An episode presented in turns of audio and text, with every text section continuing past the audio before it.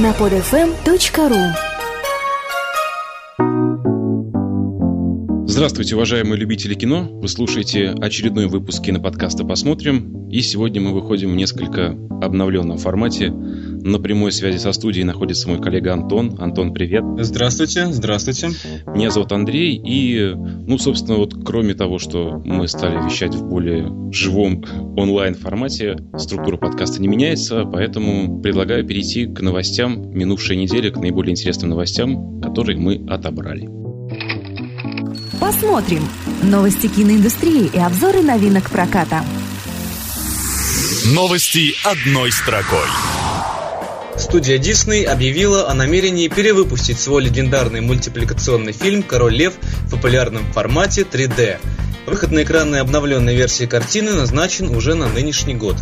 Мультфильм, вышедший в прокат в 1994 году, собрал 788 миллионов долларов и на сегодняшний день является лидером по кассовым сборам среди мультфильмов, выполненных в традиционной рисованной технике. И я считаю, что это хорошая, правильная тенденция. Даже с коммерческой точки зрения это правильно, потому что люди всегда пойдут посмотреть на любимых героев еще раз. Да, создатели фильма могут полениться, полежать на диване, почесать пузо и собрать очередную порцию миллионов зелени на фильме, снятом когда-то очень давным-давно. Повторяй за мной. Хакуна Матата. Что? Хакуна Матата. И никаких забот.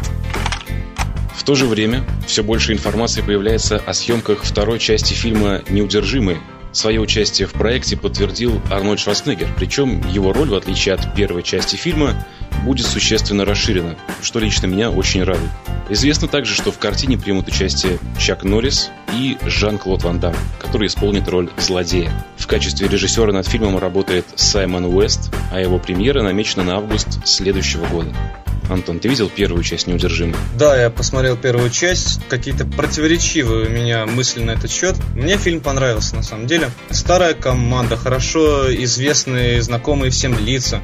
Но вот чего-то не хватило, на мой взгляд. Как-то, мне кажется, Сталлоне заигрался со своими друзьями. Ты знаешь, буквально вчера видел по ящику информацию о съемках фильма первого. И вот в конце этого репортажа Дольф Лунгрен, который играл одну из ролей, сказал ключевую, на мой взгляд, фразу. Он сказал, надеюсь, детям понравится. То есть, может быть, просто мы выросли уже из этих фильмов. Следующая новость. Мы узнали, что назван самый высокооплачиваемый кинематографист. Журнал Forbes назвал самых высокооплачиваемых кинематографистов. Первое место в списке занял продюсер, сценарист, режиссер и актер Тайлер Перри. За последний год он заработал 130 миллионов долларов. На втором месте разместился Брук Хаймер, заработавший 113 миллионов долларов. Также в тройке лидеров присутствует и Стивен Спилберг с доходом в 107 миллионов долларов. Черт побери, живут же люди. Хотел бы перейти к следующей новости, которая наверняка порадует всех любителей телесериалов и фантастических фильмов. Дело в том, что телевизионная компания ABC планирует создание сериала по мотивам полнометражного фильма Дункана Джонса «Исходный код». Героями сериала окажутся трое федеральных агентов, которые будут предотвращать различные трагические события с помощью уникальной технологии «Исходный код». Эта технология дает возможность на короткий промежуток времени перемещаться в прошлое. Дата выхода телесериала, а также исполнители главных ролей пока не разглашаются. Сериал от ABC это уже как минимум интересно. Напомню, что тот же самый Lost, остаться в живых, это проект ABC. Ну и сам фильм «Исходный код» был довольно интересный, лично мне очень понравился.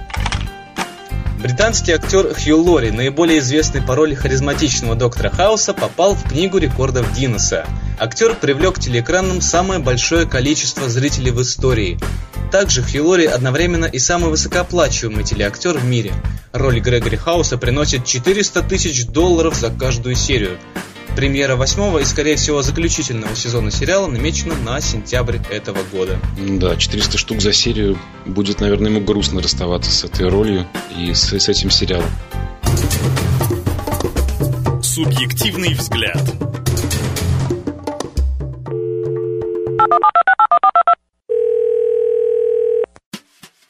Здравствуйте, меня зовут Дмитрий. Я посмотрел фильм «Агент Джон Дэвиш. Перезагрузка». Фильм оказался очень позитивным, смешным, веселым. Сценаристы смогли исправить все ошибки, которые были допущены в первом фильме. Вторая часть оказалась намного веселее, смешнее, с огромным количеством шуток. Роуэн Аткинсон превосходно влился в свою роль, добавив к герою, который появляется в первой части, немножко сумасшедшенький от мистера Бина. Плюс в фильме нету однозначного главного негодяя, что делает просмотр еще интереснее.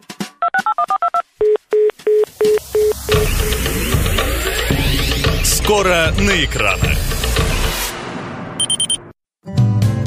А на этой неделе нас ждет романтическая комедия под названием «Это дурацкая любовь». Режиссеры Глен Фикарра и Джон Рекуа. Кэл и Эмили жили вместе долго и счастливо, пока Эмили не потребовала развод. Теперь Кэл вынужден жить жизнью одинокого мужчины, слушая советы своего друга заядлого холостяка Джейкоба. И советы эти отнюдь не полезные. Фильм является кинодуэтом сценаристов, режиссеров и продюсеров Глена Фикарра и Джона Рекуа, авторов фильмов «Плохой Санта» и «Кошки против собак». Главные роли в фильме исполнили Стив Карл, звезда сериала «Офис», Райан Гослинг, наиболее известный по фильмам «Дневник памяти» и «Отчет убийств», а также Джулианна Мур и Эмма Стоун. Особенно меня порадовало, что авторы этого творения – создатели «Плохого Санта» и «Кошки против собак». Фильмы кардинально разные, совершенно, абсолютно. Интересно, что из этого получится. Ну что же, посмотрим, ждать осталось недолго. Уже скоро, в следующий четверг, точнее в ближайший четверг, можно этот фильм увидеть в кинотеатрах. Разговор закончится, когда я это решу. В это же время стартует фильм «Профессионал» – остросюжетный боевик, Сюжет основан на реальных событиях и разворачивается вокруг двух бойцов британских силовых структур в отставке – Дэнни Брайса и его наставника Хантера. Однако Дэнни приходится забыть о спокойствии, когда его приятель Хантер оказывается в опасности. Ты знаешь, вот можно было, мне кажется, убрать это описание и сказать лишь, что это очередной, очередной боевик да. с Джейсоном Стэтхэмом, который, вот, лично к моему сожалению, вошел в абсолютно одинаковый образ во всех э, его последних фильмах. И того Джейсона Стэтхэма, который был в фильме «Карты, деньги, два ствола» или «Большой куш», к сожалению, лично я очень давно уже не видел. Тем не менее, если судя по трейлеру, то Клайв Оуэн, он меня порадовал на самом деле, потому что Клайв Оуэн, он планку держит, на мой взгляд. Он в плохом кино не снимается. Ну что же, перейдем к следующему фильму.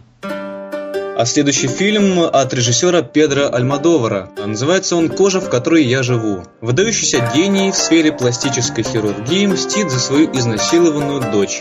С помощью сенсационных генетических экспериментов доктор Ледгард надеется поймать и со всей жестокостью наказать насильника. Ужас, ужас и кошмар. Это как минимум интересно, потому что Антонио Бандерас – это крупная рыба. Да, особенно в роли зловещего мстителя использующего генетические технологии, да, это будет что-то интересное. Также в этом фильме, кроме Антонио Бандераса, сыграли Елена Аная, Бланка Суарес, Жан Карнет и, я уверен, множество других. Неизвестных нам актеров. Да, да, да, да. Миссис Харпер? Да. У нас есть пару вопросов относительно вашего сына Нейтана. Следующий фильм в нашем обзоре – это «Лента погоня» от режиссера по имени Джон Синглтон. Режиссер проявил себя в фильмах «Двойной форсаж» и «Кровь за кровь». Ну а главную роль в этом фильме исполнил Тейлор Лотнер, звезда серии картин «Сумерки». Сюжет фильма таков. На протяжении всей жизни Нейтану Прайсу, герою Тейлора Лотнера, Казалось, что он живет чужой жизнью. Все его самые худшие подозрения оказываются правдой, когда он натыкается на свою детскую фотографию на сайте по поиску пропавших детей. И как только все кусочки пазла начинают складываться в единую картину, за Нейтаном начинает охотиться группа агентов, вынуждая героя пуститься в бега. И Нейтан бежит. Я слышал, что создатели этого фильма надеются провести небольшую, так сказать, э, реинкарнацию фильмов о Джейсоне Борне. Слушай меня, Нейтан. Мы все равно тебя найдем. Так, следующий фильм это «Рейдер» от режиссера Всеволода Аравина. Это боевик. И коротко о нем. Рейдерский захват – это юридический термин, знакомый каждому в наше время. Именно этим занимаются главные герои нового фильма Всеволода Аравина «Рейдер». Подделка документов, убийство – все средства хороши для рейдера Спирского, следующая цель которого – научно-исследовательский институт. Но в этот раз ему не повезет, так как за дело возьмется адвокат Павлов. который будет всячески противостоять злодеям. Ну, мы подумали, что кто может рассказать о фильме лучше, чем, собственно, режиссер картины. Именно поэтому мы связались со Всеволодом Аравиным и попросили рассказать его о фильме, о съемках и много еще о чем. Скажем так. Интервью. На следующей неделе выходит ваш фильм, и хотелось бы узнать, о чем фильм, о ком и, собственно, для кого, для кого он снят, кому он может быть интересен. Вы знаете, мне кажется, что фильм должен быть интересен зрителю где-то от 20 до 40 лет. Такой широкий диапазон. Интересен может быть чем? Но, во-первых, над фильмом работала достаточно хорошая группа людей. Хорошая в том смысле, что все мы любим кино, и все мы хотим делать хорошее кино. Я имею в виду и съемочную группу, и, конечно же, актерскую группу. Потому что и Раков, и Виталий Хаев, и Кирилл Плетнев, и Катя Вилкова. В общем-то, здесь, здесь новый Саша Сирия. Ну, у нас, у нас был очень хороший ансамбль. Второе, при всем при том, что история, в общем-то, достаточно банальная для современного кинематографа, на самом деле история очень искренняя о том, что в нашем мире власть денег сильно захватила людей, и э, столкнувшись с этой мыслью, человек должен переосознать собственную жизнь. То есть главный герой, вот такой удачливый, благополучный, обеспеченный адвокат, у которого все хорошо, все в шоколаде, но в процессе вот этой истории, когда он пытается спасти друга, когда он пытается противодействовать рейдерам, он пытается противопоставить себя обществу, на которое до этого дня полностью работал. И вот пойдя против системы, он не победил систему, но внутри себя он изменился. А действие фильма происходит вообще в наше время или это ближе к 90 Нет, нет, это не 90-е годы, это абсолютно наше время. С 90-х лет это только приобрело новые формы, и как бы это, в общем-то, проблема нашего времени. Другой вопрос, насколько, скажем так, можно правдоподобно это передать. С Алексеем Найденовым, с оператором, мы просто через интернет нашли настоящих рейдеров, точнее, ну, тех, кто обеспечивает эти захваты и обороны предприятий во время рейдерских захватов. Мы встретились с несколькими людьми, нам объяснили, как взламываются замки, как пробиваются ворота, как потом они закрываются ворота, какой берется оружие, какие берутся подручные средства, какие берутся инструменты для вскрытия дверей и для заваривания дверей, а что делается с камерами. И очень много-много маленьких таких подробностей. На самом деле они создают э, вот ту атмосферу правды жизни, которая, наверное, подкупает. Всеволод, вот у вас большой опыт работы с телевизионными проектами, с сериалами, а насколько я понимаю, этот фильм первый у вас такой полнометражный. Да, это первый полный метр. Конечно, заканчивая Питерский институт, я мечтал снимать именно кино. И только в 2007 году мне удалось выйти хотя бы на сериальную продукцию, в смысле начать делать и игровые истории. Я хотел спросить, а вообще есть ли разница вот в съемке сериалов и в работе над полнометражными художественными фильмами? Знаете, на самом деле, вот я для себя не вижу разницы. И вот сколько я снимал сериалов, мне всегда удавалось создать, во-первых, творческую атмосферу на площадке, мне удавалось создать ансамбль с актерами, мне, конечно, всегда везло на актеров. Нам вместе удается создать то самое чудо, которое называется, э, в театре называется театром, а в кино называется кино. То есть это чудо, когда ты создаешь новую реальность. А в кино для этого лучшие условия. Есть люди, я знаю, есть режиссеры, которые к сериалам относятся как мы, это мы деньги зарабатываем, а вот творчеством мы будем заниматься, когда будем сниматься в полных метрах. Ну, вот. И мне кажется, здесь очень важно осознавать ответственность художника за все, что он делает. Неважно, занимается он телепрограммой, занимается он документальным кино, занимается он сериалом или занимается он полным метром. А, Ну вот еще хотел бы коснуться жанров. Я так понимаю, что вот в Рейдере много есть, да, и какая-то детективная история, и экшен, и романтическая линия. А вам какой жанр ближе? Где вам работать комфортнее? Вы знаете, вот это самое смешное, что вот жанр рейдера – это и есть мой любимый жанр. Точнее говоря, смешение жанров – это вот то поле, в котором я люблю работать. По воле случая, так, я лет 10 снимал сплошные экшены и экстримы в телевизионной сфере. То и в кино, и в сериалах. Допустим, экшен для меня очень легко делается. Но на самом деле, я понимаю, что мне самому нравится смотреть и нравится снимать вещи, в которых нет чистого жанра. То есть нет чистой мелодрамы, нет чистой комедии и нет просто чистого экшена. Я люблю, когда все понемногу. Когда есть юмор, есть экшен. Когда есть боевик, есть чуть-чуть триллер. Когда есть и сложная психологическая линия, и в то же время есть задушевная линия. Вот когда это все немножко перетасовывается, вот это мой любимый коктейль. Но какой из этих жанров является для меня превалирующим, я вам честно не скажу. Пожалуй, последний вопрос. Какие фильмы вы непосредственно любите? Может быть, вспомните, что недавно видели. Вы знаете, я буду очень и очень, я бы сказал, примитивен, в том смысле, что я просто люблю хорошие фильмы. А большей частью это, конечно, оказывается западные фильмы. Конечно, я люблю Спилберга, Лукса, Земекиса. Вот последнее, что меня действительно очень сильно задело, в хорошем смысле задело, то есть просто восхитило, это то, что я посмотрел на Выборгском фестивале. Мы встретились с Сергеем Лобаном. Сейчас он, ну, он выставил уже и на МКФ, и на Выборг, еще на несколько фестивалей свой фильм «Шапито шоу». Я вам скажу, это гениально. Это просто филии нашего времени и нашей страны. Три с половиной часа, которые держат, не отрываясь зрителя в зале. Просто не отрываясь. Это гениальный сценарий Марины Потаповой. Это, это просто блестящая режиссура, и это невероятная актерская работа. Нет, много фильмов мне понравилось. То, что делал Мирзоев, Борис Гутунова. И ну, в общем, сейчас много, много сделано фильмов, которые действительно трогают и радуют. У нас много хороших режиссеров, которые делают действительно такие хорошие, настоящие фильмы. Интервью. О фильмах, о новинках проката рассказали, но не обо всех.